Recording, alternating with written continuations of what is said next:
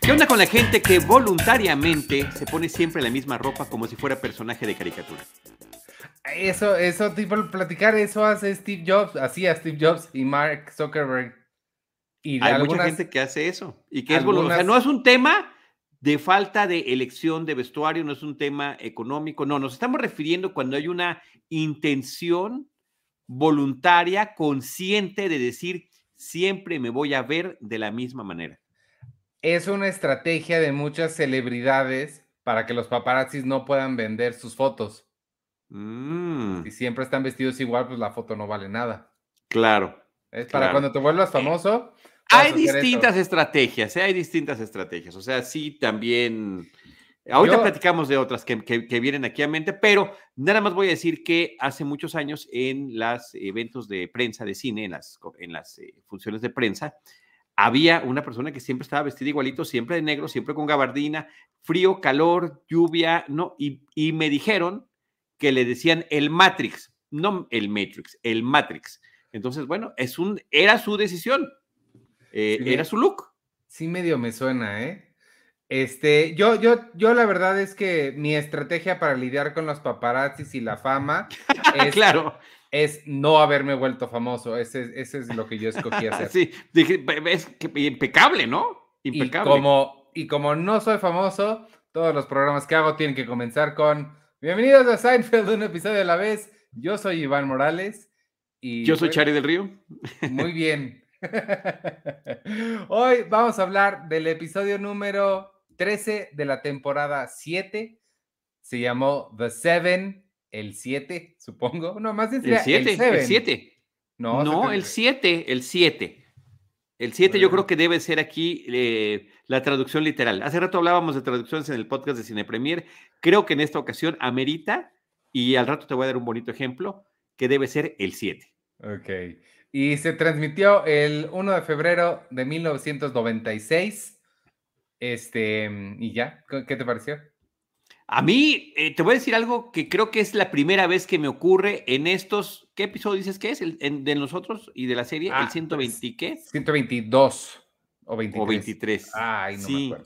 Por ahí andamos, ¿eh? eh 123.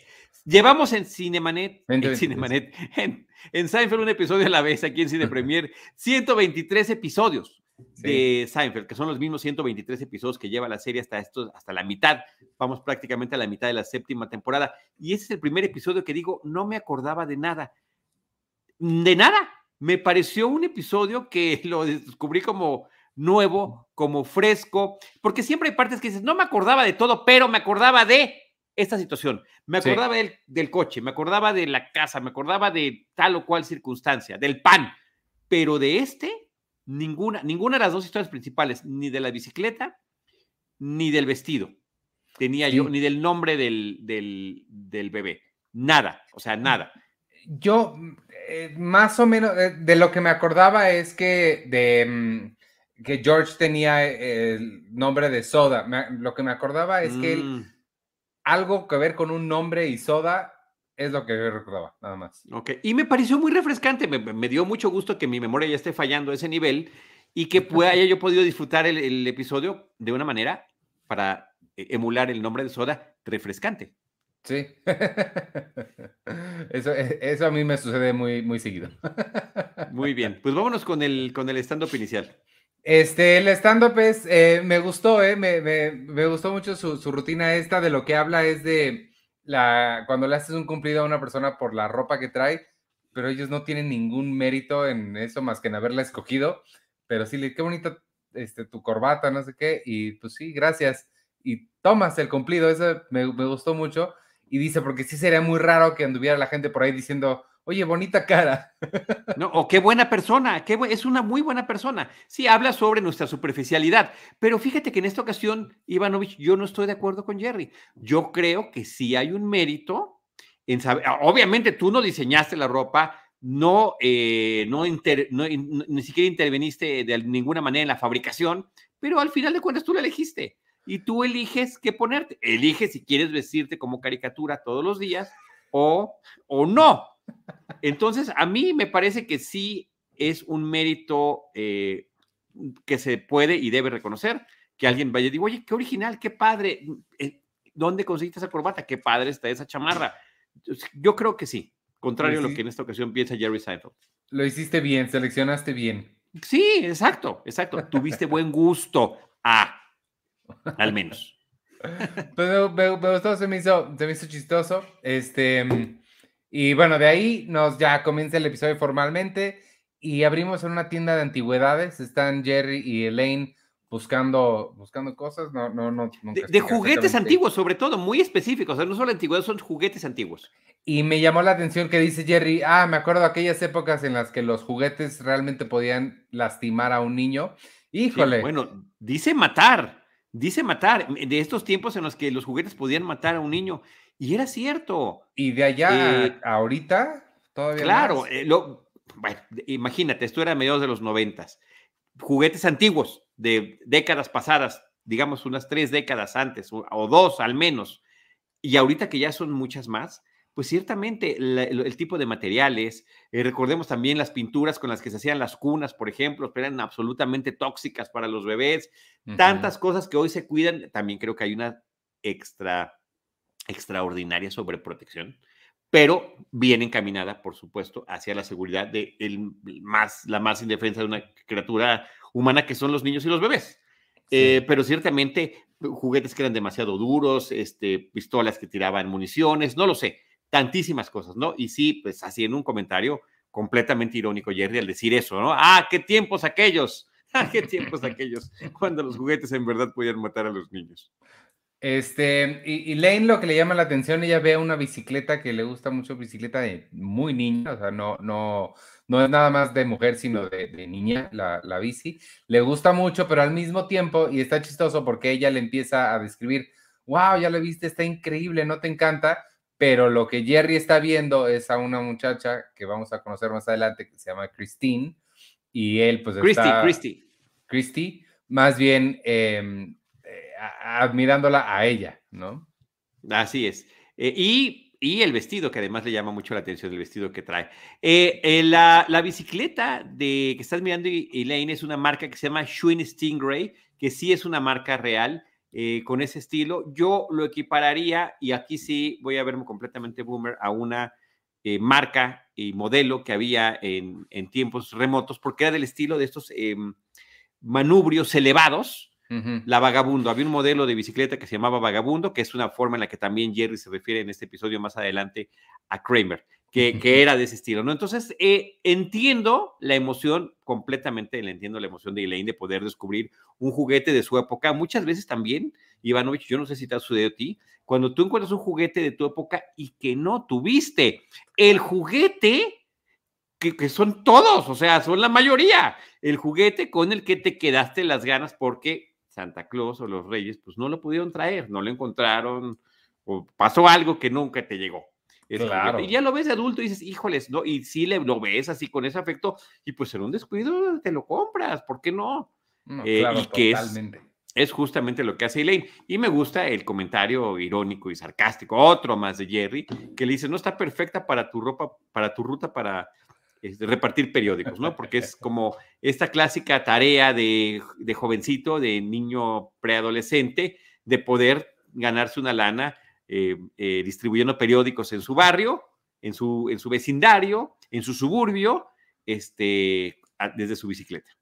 Y mientras tanto, Jerry ya empieza a coquetear con esta muchacha, este, intercambian un par de palabras mientras Elaine le pide ayuda para bajar la bicicleta, Jerry la ignora y se avienta la bicicleta encima y queda atorada abajo de la bicicleta Elaine pero otra vez, antes otro comentario también que está muy bien de Elaine. Cuando la mujer esta le dice, que todavía no sabemos cómo se llama, pero es Christy, que le dice, oye, parece que tu amiga necesita ayuda. Y dice, mira, es mejor dejarla así, si no, nunca va a aprender. Este, oye, hasta que se le cae la bicicleta y perdón, y cuando queda atrapada en la bici, este, pues lo que hace es tocar la campanita, ¿no? Que ah, Tiene, fíjate que desde ahí el el posicionamiento de la cámara, el encuadre, ya es diferente porque la, quitan del tripié, es, cámara en mano viendo hacia abajo y vamos a tener muchas eh, cámaras diferentes en este sí, está muy bien manejada la cámara y también la edición, porque el truco para que aparente Elaine que realmente se cae, eh, la se le cae la bicicleta encima, está muy bien hecho y está hecho en dos tomas, muy sencillas. Uno le está levantando y la otra ya está prácticamente caída. Sí, sí, sí. Tirada en el piso, pues. Este, de ahí nos vamos al a, un restaurante que es el, parece el mismo restaurante que siempre vemos. Es, eh, o sea, es, no el mismo set. Está cenando George y Susan con un primo de ella y su esposa. Que... La, prima, la prima es ella, perdón, discúlpame por esas precisiones, este La prima, es ella. Es, la ah, prima y su esposo. Ah, yo había entendido que el primo era él.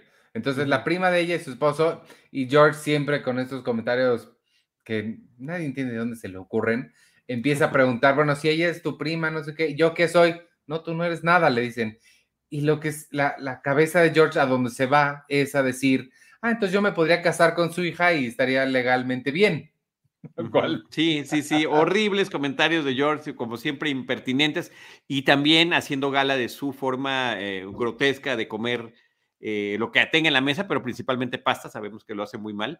Y eh, la plática, como es una pareja que está a punto de, esperar la llegada de su bebé, además dicen que es niña, pues ya tienen los nombres finalistas para, eh, para ponerle a la niña. Entonces, pues Susan muy agradablemente para hacer plática. ¡Ay, qué nombres tienen! Bueno, pues nos gusta Kimberly, nos gusta Joan, nos gusta Pamela. Y bueno, ya cada nombre que dice eh, esta pareja, George se, como que se molesta, como que suspira, como que resopla, como que estos no no saben lo que están haciendo. No saben lo que están haciendo. Pero como si de verdad estuvieran diciendo. Sí, que eso es lo que esa es la parte que llama la atención. A ver, yo he estado varias veces de impertinente en la misma posición que George. Gente que uno quiere, cercana, familiares, amigos, van a tener un bebé. ¿Y cómo se va a llamar? Y te dicen cada nombre que no era ni, ni, no, ni, ni José, ni Pedro, ni Iván, o sea, ningún nombre convencional, sino nombres así a veces posiblemente demasiado extraños y rebuscados, que uno no está preocupado por, em, por la libertad, ¿no? Ni, ni, quiere uno atentar contra la libertad absoluta y total, que uno le, si le quiere poner piedra a su hijo, pues ponle piedra. O sea, nada más que, nada más que pues no nada más es tu decisión. El joven piedra va a crecer así, con ese nombre, y desafortunadamente, aunque esté mal, habrá gente que va a molestar. No, otros niños. sí, claro, otros niños, sí, sí, sí, los mismos, por supuesto, empezando por los mismos niños, que pueden ser además los más crueles. ¿Por qué necesidades de, de exponer a una criatura inocente a algo así? Ay, sí. ¿Me explico? Y las celebridades son expertos en hacer eso. Sí, sí, sí. Eh, pero para solucionar el, porque además aquí es al revés, o sea, los nombres que ellos están sugiriendo son perfectamente aceptables, pero George no le parece y para solucionarlo les sugiere que le pongan de nombre soda, lo cual aquí sería que le pusieran refresco. Refresco, sí, soda es como se le dice refresco al, a esta bebida gaseosa. Em, y, justamente en algún momento más adelante, cuando eh, eh, este George está tratando de justificar más el nombre de Soy, es que es, refrescante, ¿no? Tiene burbujas, es refrescante y nosotros pues tal cual le llamamos refresco. Entonces, bueno, pues eh, ahí está el tema. Creo que no está ayudando, creo que está haciendo lo contrario. Y pues como para darle el avión a la pareja, le dice, ah, bueno, sí, está bien, soda, ¿no? Cortamos al coche donde van ya de regreso. George viene encantado. No, espera, espera, espera, espera, ¿Faltó algo? ¿Faltó algo? Sí, bueno, eh, nada más eh, terminar que George sí se siente muy orgulloso y cree que resolvió el problema y les dice, eso hago yo, yo resuelvo problemas. Yo resuelvo problemas. Pero de ahí nos vamos al departamento. Con okay. Kramer se empieza a preparar un sándwich con todo el jamón que tiene Jerry. Pero, todo, que además creo que era pavo. Le dices, oye, le estás poniendo demasiado pavo y le pone unas cantidades industriales abre el refrigerador para buscar y le pregunta a Jerry, ¿dónde tienes la mostaza? Pues ahí está en la puerta del refrigerador. Esta cosa amarilla, o sea, yo quiero Dijon. O sea, ¿no tienes Dijon? ¿Cómo es posible que no tengas Dijon? Pues perdóname que no tenga tus productos favoritos aquí en, casa. Agarra este eh, Kramer, le da una mordida al sándwich y dice, esto no se puede comer así. Y empieza a salir. Y entonces, ya, bueno, hemos visto siete temporadas donde Kramer llega en cualquier momento que se le ocurra a tomar las cosas, no nada más las del refrigerador, pero muy en especial las del refrigerador y la cocina. Instrumentos, eh, hasta agua se ha llevado. O sea, ¿te acuerdas de aquel episodio cuando llena una cubeta y dice, le dicen, oye, Jerry, ¿por qué se lo está llevando? Ya no, ya no hago ese tipo de preguntas. Pero hoy sí, hoy sí fue la gotita que derramó el vaso cuando le deja no nada más el tiradero, sino el desperdicio de comida sobre, sobre la mesa. Y, y le dice, y lo vas a dejar así, pues es que no se puede. Bueno, le, pregunta Kramer, ¿ya no vamos a respetar nuestro acuerdo? Y dice, ¿qué tipo de acuerdo es el que crees que tenemos? Pues que lo que haya en tu refrigerador es mío y viceversa. Dice, bueno, cuando haya algo en el tuyo, avísame. Porque pues obviamente como no hay nada allá, siempre, siempre vienes para acá. Sí, en cuanto tengas algo, voy y me, y me sirvo de algo. sí. Eh, en ese momento entra Elaine trae y trae el cuello lastimadísimo, no puede ni siquiera voltear a, verlos por lo que le pasó en la, en la tienda, le cayó la, bicicleta encima. Eh, pero Jerry le dice, pero no, pero no te preocupes, no está todo mal. Si te hace sentir mejor, conseguí su teléfono, lo cual a ella no Sí, por supuesto, no le, puede venir lo menos. eh, Kramer le, le, mm, en estas otras cosas que nunca nos van a sorprender de Kramer, Resulta que tiene un gran amigo que vende playeras afuera del metro, que le enseñó cómo curar del, del, metro del World Trade Center. Le enseñó cómo curar malestares de ese tipo de dolores y pues agarra a, Elaine, le pone las manos aquí, le gira la cabeza de una forma que los dos lo hacen muy bien porque sí parece que realmente le torció el cuello y resulta que se le quita se le quita por completo eh, el dolor. Ah, pero para esto, Elaine acaba de decir, me duele tanto que le regalaría la bicicleta al primero que me lo pueda curar.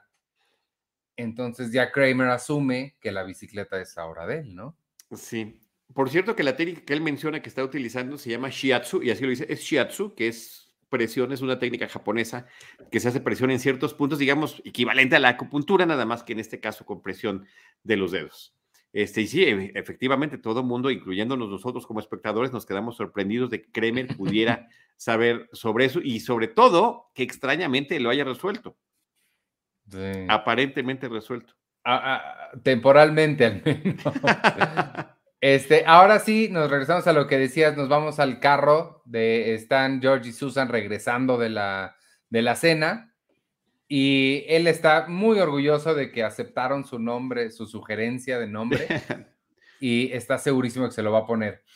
Y además le, le revela a Susan que él desde hace mucho tiempo ya pensó en el nombre perfecto para su hijo o hija, porque es un nombre que se puede adaptar para ambos, y es Seven. Seven. Eh, lo que se le ocurre es que es el 7. ¿Por qué el 7? Porque es el número que utilizaba el beisbolista Mickey Mantle, que él lo admira muchísimo y que 7 es un nombre perfecto, es un nombre original, es un nombre además que está rindiendo tributo a este personaje. Y bueno, Susan, primero lo escucha con mucha curiosidad porque al mismo tiempo del tema de que ya tenga pensado un hijo, un nombre para un hijo o hija, dice, porque es indistinto, le queda un hombre o una mujer eh, pues obviamente me imagino que a Susan le, halaga que esté pensando en que, en que en algún momento podrán tenerlos. Pero por supuesto le parece que el nombre es ridículo y se lo deja ver con mucha claridad. A George dice, no es un nombre, es un número. Este, y la verdad que eh, me, parece odiable, o sea, eso no es un nombre de ninguna manera. Ningún hijo mío se va a llamar ninguna vez Seven. Y George se empieza a gritar de, desesperación y molestado que hasta saca la cabeza del coche como perrito, este, y gritando como si la que se estuviera poniendo mal es ella cuando es él. O sea, me, extrañó que no aprovecharan para hacer George's Getting Upset, que me parece que hubiera quedado, hubiera quedado perfecto. Sí. Hubiera quedado perfecto. Sí, como dice Xochitl, se indigna. Esa es la palabra perfecta. Muchas gracias, Xochitl. Se indigna George absolutamente de que no quieren utilizar su propuesta. Y aquí te tengo que contar una, una anécdota personal. Hace muchos años, Hace muchos años, uno de mis jefes, que, quiero y aprecio mucho, eh, tenía un amigo, y yo lo conocí, que el amigo se llamaba Siete. Se llamaba Siete, y le digo, ¿y por qué se llama? Bueno, se llamaba Siete Segundo. No, te rías, esto es un tema muy serio. Y le digo, ¿y por qué se llama, y por qué se llama su amigo Siete Segundo? Pues porque los papás le pusieron números a los, a, los hijos. uno, dos, y él era el, él era el octavo. Lo que pasa es que el siete original desafortunadamente falleció bebé. Entonces él era siete segundo. Así. O sea, si George cree que está haciendo, yo estoy levantando mi mano, eh, ¿no? Ay, en la torre. Estoy diciendo la verdad. Si George cree que fue muy original en pensar el nombre de siete, creo que está completamente equivocado porque desde hace muchas décadas, porque es alguien mucho mayor que yo, eh, ya hay una persona que se llama siete segundo. No sé qué parte es más, o sea, hay, hay, hay mucha información ahí, no sé qué parte, no sé qué parte es más sorprendente, si el hecho de que les pongan por números o que se haya muerto uno y, al, y a él le pusieron no solamente siete otra vez, sino aclarar. Siete segundo. Y, el, y, el, segundo era, era escrito. Siete segundo es el, es el nombre, o los nombres. Así es, Ivanovich. No, wow, es, es, que eso parece el tipo de cosa que escribiría Wes Anderson y que yo diría, ay, Wes Anderson, por favor. ¿Por qué no se me ocurrió? ¿Por qué no se me ocurrió? No, esto es por supuesto, este es un lugar común decirlo, pero es el México mágico. Este es el México mágico. No, pues sí, eso sí, ya, ya no, no, estoy sin palabras sobre eso. Bueno, ya si te quiero contar una personal. Eh, mi hijo no se iba a llamar Carlos. Hay gente que está de acuerdo en que los papás se llamen como los hijos y hay quienes lo ve como una pérdida de identidad. Y, este, y yo sufrí hasta los últimos meses del de, embarazo con Andy para tratar de defender el tema del nombre de Carlos. Y fue justamente en una visita a San Miguel de Allende que nos invitó Hugo Lara a un, a un evento de, cortos eh, universitarios. Eh, fuimos como jurado. Y le venía yo, me, recuerdo perfecto el momento regresando de, las actividades, caminando así por esas calles súper hermosas y demás, y le digo, es que no entiendo por qué no quieres que se llame Carlos. Pues es que no es original, tu papá se llama Carlos. Y yo estoy muy orgulloso de llamarme como a mi papá. A mí me encanta llamarme como a mi papá. Y, mi papá tuvo conmigo un tocayo y yo quiero tener mi tocayito también. Y pues finalmente esa noche afortunadamente se pudo resolver el asunto y ya, y Carlos no se llamó Gustavo como estaba, digamos, planeado en, eh, de otra manera, y pues hoy en día no, no veo que tuviera otro nombre este, este individuo que ya cumplió claro. 11 años. Y no tiene dos, nada más tiene un nombre, no tiene dos. Eso sí, yo tengo dos, que hoy no lo voy a revelar, tal vez lo hagamos en otra ocasión, que nunca utilizo y que no me gusta. Eh, y, y, quienes tenemos dos nombres sabemos que para temas de documentación y de, papeles y burocracia, es terrible tener dos nombres y de que ineludiblemente siempre te llamarán en los lugares donde no te conocen por el nombre que no utilizas. Eso es ah. una ley universal que debería estar junto a las de Newton. Es absolutamente eh, eh, claro. Ahora, hay otra cosa. Si yo me hubiera llamado lámpara, pues no le pondría lamparita a mi hijo, ¿sabes? O sea, sí le, le, le, estoy utilizando la misma técnica que utilizaron en el episodio de repente también para, para decir nombres. aquí tengo una lámpara al lado, entonces por eso dije lamparita. Yo no, yo, yo fíjate, yo, yo nunca he tenido esa experiencia. Yo soy Jorge Iván y nunca he tenido una mala experiencia por, mi nombre. Y, y, curiosamente, la gente cuando no me conoce, por alguna razón me dicen Iván, la mayoría como que le atinan. Latina, sí, no, en, mi caso no soy tan afortunado. Pero tu, segundo nombre yo sí lo voy a revelar ahorita, es Del, eres Carlos Del Río, ¿no? Este, bueno. Eh, Ay, muy bien. al menos te hice reír, que eso casi nunca sucede porque siempre las risas van de aquí para allá. Tú, haces reír más que yo. Muchas gracias. Oye, em, pero sí, ¿no? O sea, es lo mismo, lo mismo que decíamos hace ratito, no le vayas a poner algo que pues, posiblemente vaya a ser contraproducente para la persona que idealmente es alguien a quien aprecias, ¿verdad? Si es tu hijo. Que para eso Seven, o siete sí no me late, pero Seven no me parece tan terrible. Pues es que es lo mismo, si, si fuera pues, angloparlante natural, ¿no? este, te, parecería muy raro. Tal vez si, le pues hubiera, si le hubiera propuesto siete en español allá, este, podría tener, y se ven acá, pues a lo mejor, ¿no? Suena más exótico. A, lo mejor. Este, pues de ahí nos vamos al, nos regresamos al departamento. Eh, está mm, eh, Jerry justamente haciendo eso, burlándose de todas las diferentes burlas que le van a hacer al, pequeño. Le dice siete años que lo van, siete veces que lo van a golpear, siete veces que años que va a pasar en la cárcel. Este, y le da otras opciones como taza, catsup, salsa, ¿no? ¿Por qué no ponerle eso? Sí, tengo 50, este ¿no? Te empieza a ver todos los objetos de la cocina. Tengo aquí más de 50. Em, Jerry se da cuenta que olvidó hablarle a Christy para agendar una nueva cita. Eh, y en eso entra Kramer con la solución al, problema de estarle agarrando su comida. Y es que trae un, un bol, un tazón, en donde va a apuntar todas las cosas que agarra en un papelito, las va a echar ahí. Y al final de la semana, Jerry le va a cobrar lo que, se, lo que consumió en la semana.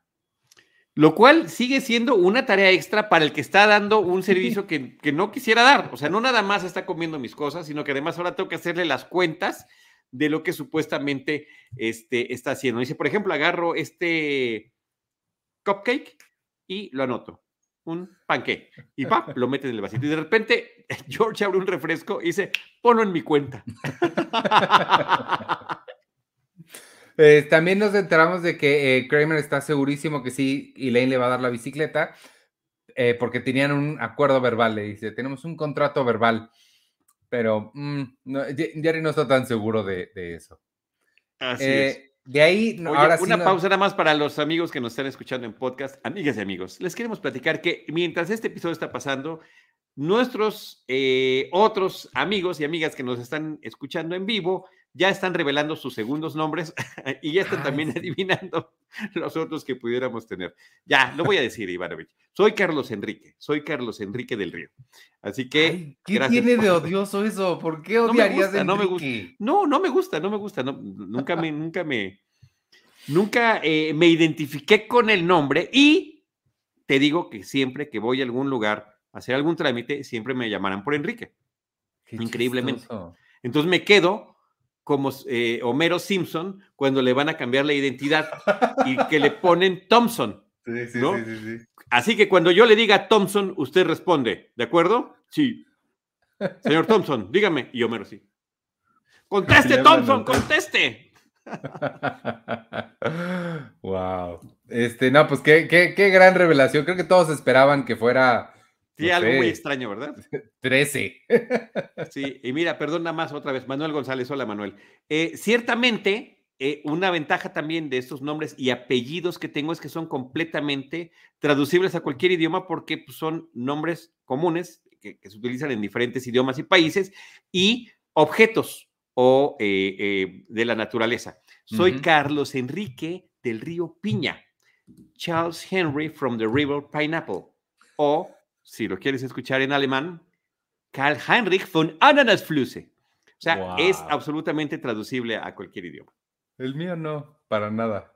Ni Morales es palabra, mi otro apellido es Barreda, tampoco es palabra. Bueno, Morales, pues deben ser arbustos de moras, ¿no? puede ser, sí. o, habrá, o, un tema de moralidad. Ah, claro, también. Eh, no está tan divertido como los tuyos. Este, de, ahí nos vamos al restaurante, ahora sí vamos a la cita de Jerry con Christy.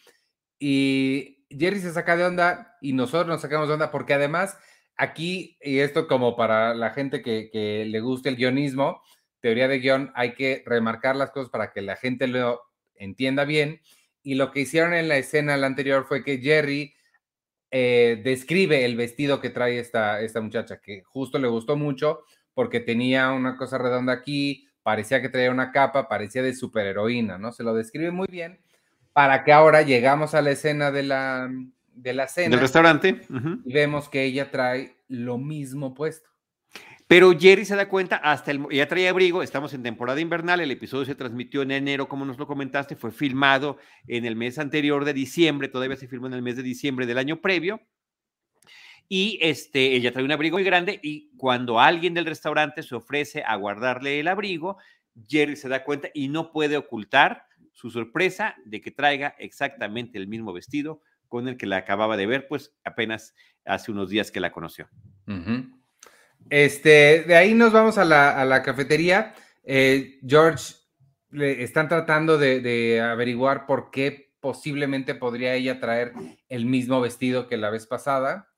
Y a George se le ocurre una teoría interesante que no, no me parece del todo descabellada, aunque... Muy buena, muy buena. Aunque tendría que ser una persona muy sistemática, y es que le dice, quizá la agarraste en el último día de un ciclo de limpieza, entonces justo se lo quitó ese día, lo lavó y al día siguiente se lo volvió a poner. Sí, ¿no? Pero, Jerry dice también, pero ¿por qué se lo pondría inmediatamente empezando el nuevo ciclo de lavado si deberías de eh, pues separarlo un poquito más?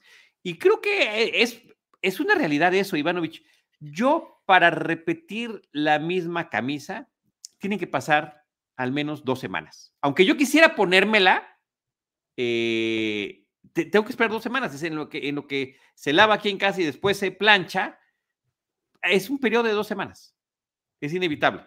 Entonces siempre será un poquito más. También las soluciones, y eso es muy común en, la mayoría de las personas, compramos ropa muy similar. O sea, yo tengo 300 playeras negras, eso sí, camisetas negras como la que traes tú allá abajo, tengo todas. Bueno, pero negras, completitas, las que quieras. Camisas azules de vestir, pues sí, también. Hay varias, no, necesariamente la misma. No son la misma, pero son muy parecidas porque de repente la gente agarra estilos. Sí, que no es lo mismo que vestirse de caricatura. que conscientemente, como ya platicamos hace rato. O como, o, como, o como aparentemente hace esta chica Cristi. Pero de caricatura, o sea, que siempre está vestido igual, no con caricaturas, porque pues yo traigo... Me refiero a, que en, las caricaturas los personajes siempre se visten igual.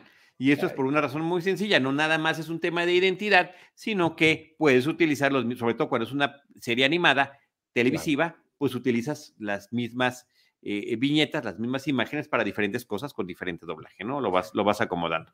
Pero eh, son estas conversaciones las que hacen maravilloso Seinfeld y, la razón por la cual a, tantos nos gusta. Totalmente, totalmente. Estas conversaciones sobre nada. O sea, fueron, fueron un par de diálogos y tú y yo ya estamos aquí este, clavadísimos, no nada más repitiéndolo, sino además hablando de nuestras experiencias en torno al tema. Sí, total, totalmente, lo, hacen increíble. Este, mm, eh, ah, ahí está, perdón, Juan González se robó, se robó la, referencia que yo quería dar, no te la robaste, Juan. Obviamente pensamos en la misma. Jeff Goldblum en La Mosca siempre se vestía igual y además lo explica. Eh, Jeff Goldblum lo explica. El personaje de Jeff, eh, de, Jeff Goldblum, que es Seth Brundle, eh, dice: este, para, para no pensar qué me tengo que poner, me compro la misma ropa y ya me pongo lo mismo diario. Estoy utilizando este, la capacidad de mi cerebro para las cosas que me gustan, que son la ciencia, y no para pensar en qué me voy a poner. Esa es la, es la, misma, lógica, es la misma lógica de Steve Jobs y Mark Zuckerberg. Y que, que, nos está recordando Juan en este momento. Así que muchísimas gracias. Yo le iba a decir un poquito más adelante porque em, ¿quién es el que lo dice? Creo que George dice que Einstein lo hacía, aunque parece que no necesariamente es cierto. Mm. Que Einstein se ponía la misma ropa. O ya lo eh, dijo, no me acuerdo si ya pasó esa escena. Dice, pues es que si se, si se, este, si va a dividir el átomo, que se, que se ponga lo mismo diario. Eh, no, sé si ya vino o viene, pero sí. Ok. Este, me encanta porque Jerry le dice, entiendo que tu vida está destruida, pero no destruyas la vida de alguien, ¿no? Poniéndole ese, ese nombre. Y le dice, si quieres hacerle un tributo a Mickey Mantle, ¿por qué no le pones Mickey? Y ah, sí. George reacciona como si ese fuera el peor insulto posible. Ofensivo, ofensivo. Sí, increíble. Eh, de ahí nos vamos al departamento y Kramer, Jerry saca un refresco del, del, refrigerador y nada más tiene la mitad, se tomó la mitad Kramer y le dice, pues ahí te apunté esa mitad. Y esto por supuesto que no va a funcionar. Jerry le dice, eso no se hace, tampoco la mitad de una manzana. Si le das una mordida, es tuya, como en una tienda. Claro, o una banana, también había una banana partida ahí. Y, la explicación de Jerry está muy buena, pero creo que está incompleta. Le dice, ¿te has dado cuenta de ese sonido que hace la lata del refresco cuando la abres? Sí, eso vale, eso vale el refresco completo, ese, sonido. Además, por supuesto, de la situación higiénica, así de sencillo. De andar e, dejando frutas mordidas, frutas a la mitad, eh, latas abiertas en, el refrigerador. Y que Jerry conociéndolo sí debió haber mencionado eso. Claro, claro. Eh, también entra Elaine en ese momento y le dice a Kramer que no le va a dar la bicicleta. Le dice, toma las cosas demasiado literal. Es nada más una, una expresión. Y me encanta Kramer como la, le, le, echa un montón de culpa para hacerla, para hacerla sentir culpable. Este, le dice, jamás me esperé esto de ti. De George, por supuesto, hasta de Jerry te lo creo, pero de ti, a ti te tenían un lugar tan alto, pero ya has caído has caído al mismo nivel de ellos. Sale y cierra la puerta, pero la vuelve a abrir de inmediato para ver cuál es la reacción de Elaine y Elaine le dice, ok, no, de acuerdo. Está muy bien coreografiado. Sí, bueno, este, Kramer estuvo justificando, la verdad, que muy elocuentemente, de distintas maneras, el hecho de tener que cobrarse ese favor porque así lo planteó ella. Ella le dice, pues hay veces que decimos, tengo tanta hambre que me comería un caballo, pues tengo un amigo que se come carne de caballo, se la, se la, se la vende su, carnicero. Ah, y en, en, la información del DVD, Ivanovich dice que en ciertos países la carne de caballo está considerada, yo jamás he escuchado que se coma carne de caballo, pero bueno, que la carne de caballo es, es, un, es una carne que también se come, y mencionan Francia y Bélgica en, los subtítulos. Obviamente es información que yo de ninguna manera puedo corroborar. yo, no, yo, comí cocodrilo y canguro en Australia. Mm. Pero caballo no. Este, de ahí nos vamos, nos regresamos al, restaurante. Están eh, Susan y George, nada más cenando ambos. Él sigue tratando de convencerla. Le dice, va a ser muy original esto. Y Susan le dice, pues no sé qué tan original va a ser porque le comenté a mi prima y les encantó el nombre y le van a poner a su hija que está a punto de nacer Seven.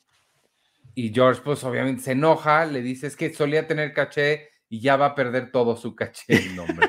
y me están robando el nombre. No puedo creer que lo vayan a utilizar. O sea, eh, em, está y verdaderamente iracundo. Y eso sí está medio gacho. Si le acabas de decir a alguien que tú tienes pensado un nombre y van y se lo ponen, sí está como, oye, pero sucede, Ivanovich, sucede en las mejores familias. También me sé un caso igualito. Dos hermanas. y una hermana le dice a la otra, oye, yo cuando tenga un hijo le voy a poner así. Eh, y resulta que nace primero el hijo de la otra hermana y le pone así. Y luego nace el hijo de la otra hermana y también le pone. Entonces ya los dos, los dos primos se llaman igual. Qué bonitos. Te lo juro que es de la vida real, ¿eh? No, sí, no, no, no lo dudo. Después del otro ejemplo que pusiste, ya nada lo voy a cuestionar. Em, Elaine está en su. Nos vamos a la habitación de Elaine, está dormida. Bueno, está intentando dormir, pero no puede porque el cuello le empezó a molestar más que nunca y grita este Kramer, ¿no? Al estilo de, Newman. Claro, Al estilo de que grita este Jerry Newman cuando algo sale mal, no, pero dice Kramer. Y así de breve es la escena, pero así de contundente también.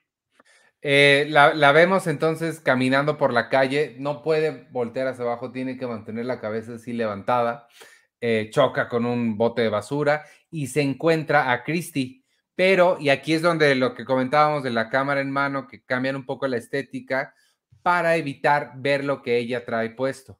Nosotros para darnos la, subjetiva de Elaine, ¿cómo estaría Elaine viéndola a ella? Y nada más es, es una, es una toma además súper incómoda, en la que nada más estás viendo la cara de la persona, porque además Christy, pues muy amablemente la reconoció, la llamó y la saludó, no tenía nada que decirte más que hola, pero, pero tuvo esa cortesía.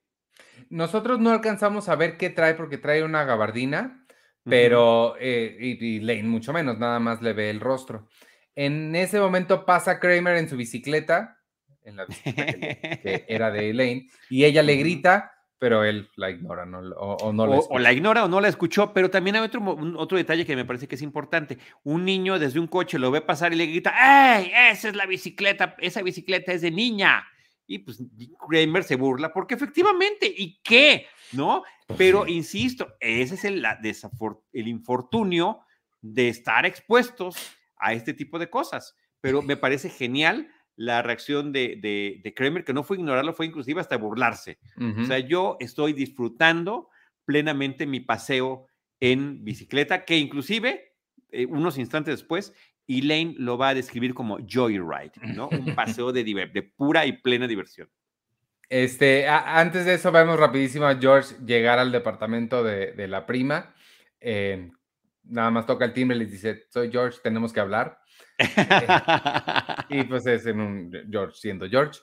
Eh, de ahí nos vamos al departamento Elaine está tocándole como desesperada a la puerta del departamento de Kramer.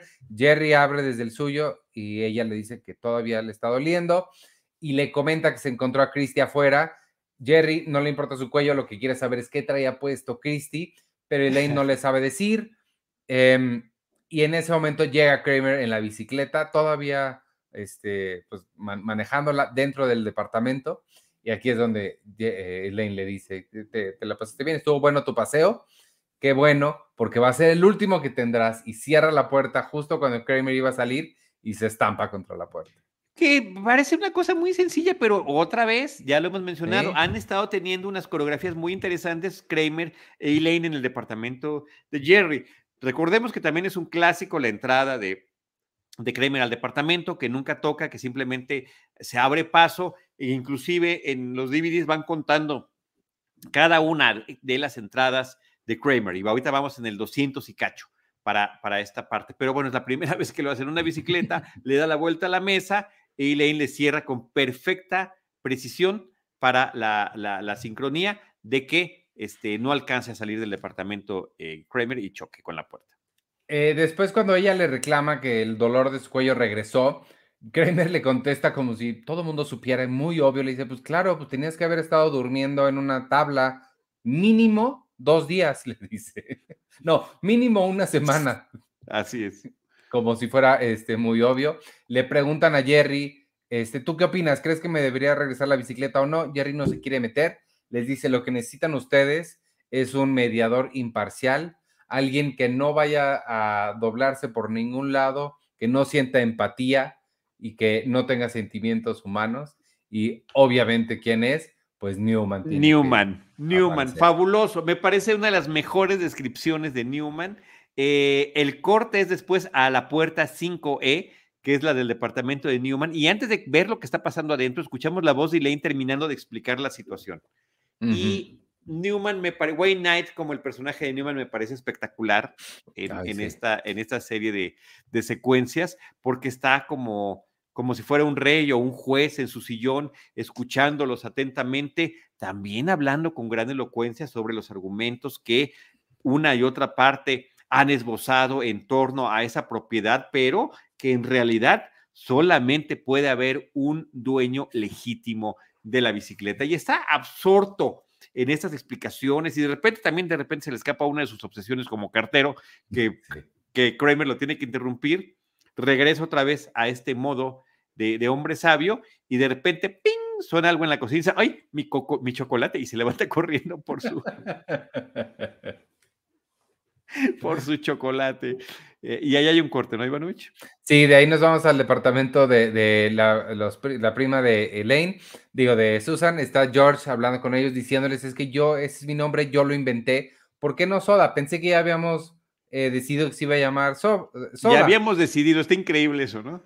Sí, este, y en ese momento, pues la, la prima empieza a sentir contracciones ya van a ser el bebé y tienen que salir corriendo al hospital y por supuesto George se va a subir en el carro con ellos y les va a continuar diciendo sugerencias, les dice, ¿por qué no? Seis, nueve, trece, bueno, no, trece no funciona. Está sensacional. Y se va con ellos. Eh, de ahí nos vamos al restaurante con Jerry y Christy y ella otra vez trae el mismo vestido. Jerry ya no puede con esto y en ese momento ella se, se avienta un poco de vino en el vestido y le dice, ¿sabes qué? No puedo ir así, voy a ir a mi departamento a cambiarme. Jerry le parece la mejor idea, sí, vamos a cambiarte, te tienes que cambiar. Este, y deciden ir a, su departamento, ¿no? Oye, aquí nada más dos cosas. Eh, está muy buena la frase de Jerry porque cuando habla de algo le dice, sí, está muy desgastado, ¿no? Como tratando de decirle, pues si la misma ropa se desgastaría siempre. Y la otra, aquí sí pude ver, tuve la oportunidad de comparar el episodio en DVD que se ve completo en, en, ah. el formato original y este zoom que tiene para caber aparentemente en widescreen en la pantalla más ancha que utiliza la plataforma de Netflix y aquí es uno de esos episodios donde se pierde un poco el detalle porque en el DVD se ve completita la copa de vino que está junto a eh, el personaje de Christie y como ella pasa, agarra la sal, agarra la pimienta y en una de esas eh, formas en las que regresa la mano es cuando se ve que accidentalmente se tira el vino encima y en, el, en, el, en, Netflix no se ve, o sea, nada más de repente, ¡ay, me manché! O sea, casi no se nota lo que sucede en ese momento. Así que ahí está un ejemplo de esto que hemos platicado antes. Es horrible eso que, hicieron. Este, nos vamos al, al, carro. Estamos otra vez con George y los primos a punto de nacer su bebé. Él sigue insistiendo con eso. Le gritan que se calle porque esto no es relevante ahorita. George, vamos al hospital. y nos regresamos con Newman. Él vuelve a exponer ambos casos. Eh, hace, dice, no, no, no es un caso fácil, pero mi decisión es esta la cosa más absurda del mundo se le ocurrió partir la bicicleta a la mitad y darle una mitad a cada uno, lo cual no tiene ningún sentido. No, sí tiene todo el sentido del mundo, Ivanovich, y déjame te lo comento, Manuel González nos lo está diciendo, Newman emulando al rey Salomón, esta es una de las referencias bíblicas muy conocidas de la famosa sabiduría del rey Salomón, que le llega un caso similar. Son dos mujeres y las dos dicen que este, el, bebé es de ella, que las dos son la madre. Y dice, sí, muy bien, si cada uno dice que es la madre y son dos, pues lo partimos a la mitad y se los damos. Obviamente la que dice, no, no, no lo partan, que se lo quede ella, pues es la auténtica madre. Esa es la forma en la que sale eh, la, verdadera mujer a la que pertenece el bebé. Y en este caso es Kramer el que dice, no, este, si se va a partir a la mitad, mejor que se la quede Elaine. Sí, sí, lo que dice él, porque Elaine ya había dicho, sí, que se parta, no me importa. Entonces, este, ah, no, eh, es una referencia importantísima, una referencia salomónica. Es referencia buena, pero su solución es absurda. No, porque justamente es aparentemente absurda para lograr sacar la verdad. Exacto. Para sacarlo, aparentemente. Dice, dice Manuel, alguien no fue a catecismo. ¿Yo? Sí, no, definitivamente no. no. ¿Eso estaba en duda? No. No, gracias, yo paso de esas cosas.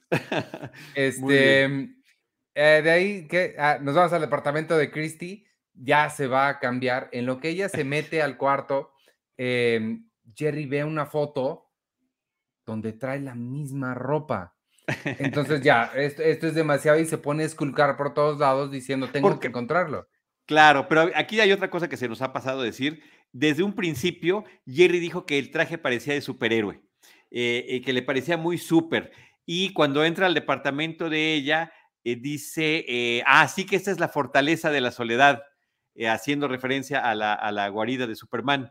Y este, finalmente, cuando ve que trae el mismo vestido en la foto, que por cierto en la foto está con una persona más, esa otra persona más es Alec Berg, Alec Berg, ah. uno de los escritores de la serie. y dice, como Superman debe tener muchísimos disfraces eh, aquí guardados y los voy a encontrar. Y pues se le ocurre abrir un armario que hay ahí una puerta, un closet del departamento y se pone a esculcar y de repente llega ella en bata, no, ya se había quitado el vestido, se puso una bata y, le dice, ¿estás buscando algo?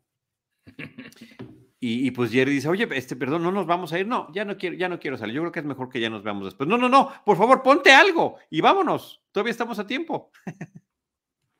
Y este, em, y pues no, no logra convencerla. Y ella se ofende, está ofendida, está molesta por la actitud de Jerry. Y Jerry le dice, oye, no, este, mejor, bueno, si te vas a quedar ya a dormir, pues yo también me duermo aquí en el sillón y mañana ya salimos y te pones algo más. porque a Jerry no le importa otra cosa, ni siquiera conservar la relación, ni la amistad, ni nada, más que saber por qué, por qué esta mujer siempre se pone lo mismo. Y no sé por qué no nada más le pregunta. Sí, sí, así es, así es, pero pues ella termina prácticamente corriéndolo. Eh, de ahí nos vamos al, hospital. George sigue rogando, por favor. Este, me encanta. No, no, yo rogando, ya, ya, grosero, gritando. Pero me encanta porque le dice, tengo, yo tengo tan poquito, por favor, denme esto. este, eh, nos regresamos al departamento. Jerry le marca por teléfono a Christy para para ver si quiere volver a salir. Ella le dice que no. Él ya en un último acto desesperado le dice, no, por favor, llega, lleva a otra gente, no me importa, no tenemos que estar solos, solamente te quiero ver, por favor, dime por qué usas la misma vestida. Ya, ya. ella ya la había colgado. No le alcanza a preguntar cuando por fin se le ocurre preguntarle. Este, Kramer está en la, en la cocina y Jerry le dice, a ver, bueno, vamos a hacer cuentas. Eh, no, espérame, antes de eso, todavía, todavía se atreve Kramer a reclamarle, oye, no me vayas a cobrar este cereal completo porque tú también estás comiendo de aquí. bájale a tu consumo de cereal. Este, y le Kramer le dice que ahorita no tiene, no, tiene, no tiene dinero, que se lo paga después, pero tú sabes que te lo voy a pagar, nada más después. Y Jerry le dice, no, la, la food court, le dice, el área de comida está cerrada hasta que puedas pagar. Y, desesperado y ofendido, sale Kramer y dice, ya sé de dónde sacaré dinero. Y lo último que vemos, el episodio termina con una, eh, los vemos, vemos en la calle, Elaine va caminando y se encuentra a Newman manejando la bicicleta y él le, dice que Kramer se la vendió por 50 dólares y, y le tuvo que, hasta le dice que necesitaba dinero, que porque necesitaba dinero en ese momento. La mandó reforzar con otro asiento y con más eh, estabilidad y no sé qué. Y pues ahí terminó la bicicleta en manos de Newman y Elaine tratando de agarrarla y, poderla recuperar. Em, eh, fíjate que es un episodio que no tiene en el DVD material adicional de, documental, lo cual me pareció muy triste porque sí me hubiera gustado saber un poquito más. El tema de la anécdota, ya sabes que eso es algo fundamental y que siempre es muy interesante descubrir de dónde salió el tema de tal o cual anécdota de los episodios. En este caso, pues nos vamos a quedar con esa duda, pero lo que sí tiene es una escena alternativa para el final que a mí me gustó mucho. Y es una escena en la que están en una, en, en una banca del Parque Central eh, Jerry, George, Susan, Carrie, la prima de Susan, el esposo de Susan Kane y en, una, en un carrito de bebés, en una carriola, la bebé, Seven. ¡Ay, Seven, qué bonita, que no sé qué tanto! Y pues está desesperado George de que, se, de que se le puso ese nombre a la niña y de repente eh, Jerry ve a lo lejos a Christy. Christy, Christy, ¿qué traes abajo de ese abrigo, Christy? Y se va corriendo a perseguirla. Ah, o sea, de plano nunca nos enteramos de nada. De plano nunca nos enteramos de nada. Qué mal. Este, pues me gustó mucho este episodio, te digo, fue este sorpresivo. Yo nada más recordaba así algo que ver con, con el nombre, pero, pero me gustó, me la, me, la pasé bien. Sí, esta, em, la verdad que a mí también me pareció muy divertido. Está escrito por Alec Berg y por Jeff Schaefer. Mm. Este, este episodio, que es justamente el hombre que, como les comentaba, es el que aparece en esta foto del pasado de Christie con su mismo vestido. Y es un episodio donde, una vez más, alguna aparente rareza o excentricidad de, mm, de, de, de las chicas con las que sale este Jerry, pues le parece muy extraño. Y como último dato curioso, Ivanovich, yo hice un pequeño homenaje, como este es un episodio que tenía que ver con la ropa, me puse un estilo muy similar al que tiene em, Jerry cuando sale en esta cita, en la última cita que tiene con Chrissy, ¿no? Camisa de vestir, saco y también chaleco. Así que bueno, fue parte del, del, homenaje que hacemos en Seinfeld, un episodio a la vez. La prueba es si traes tenis o zapatos. Ah, traigo tenis, por supuesto. Ah. Muy bien.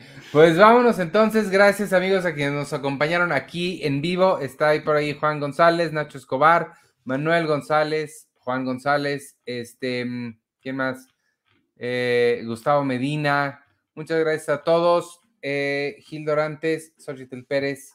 Gracias y a quienes nos escuchan después en Spotify, Apple Podcasts y donde sea que ustedes consigan sus podcasts. Ahí estamos. Nos vemos la semana que entra, el próximo lunes, igual a las nueve y media. Yo soy Iván Morales y me pueden seguir en arroba Iván Morales y en, y en todas las redes sociales de Cine Premier. Gracias y adiós. Yo soy Charlie del Río, me pueden seguir en arroba Charlie del Río, Charlie del Río Cine Series en Facebook y en Cinemanet y Cinematempo también. Listo. Adiós.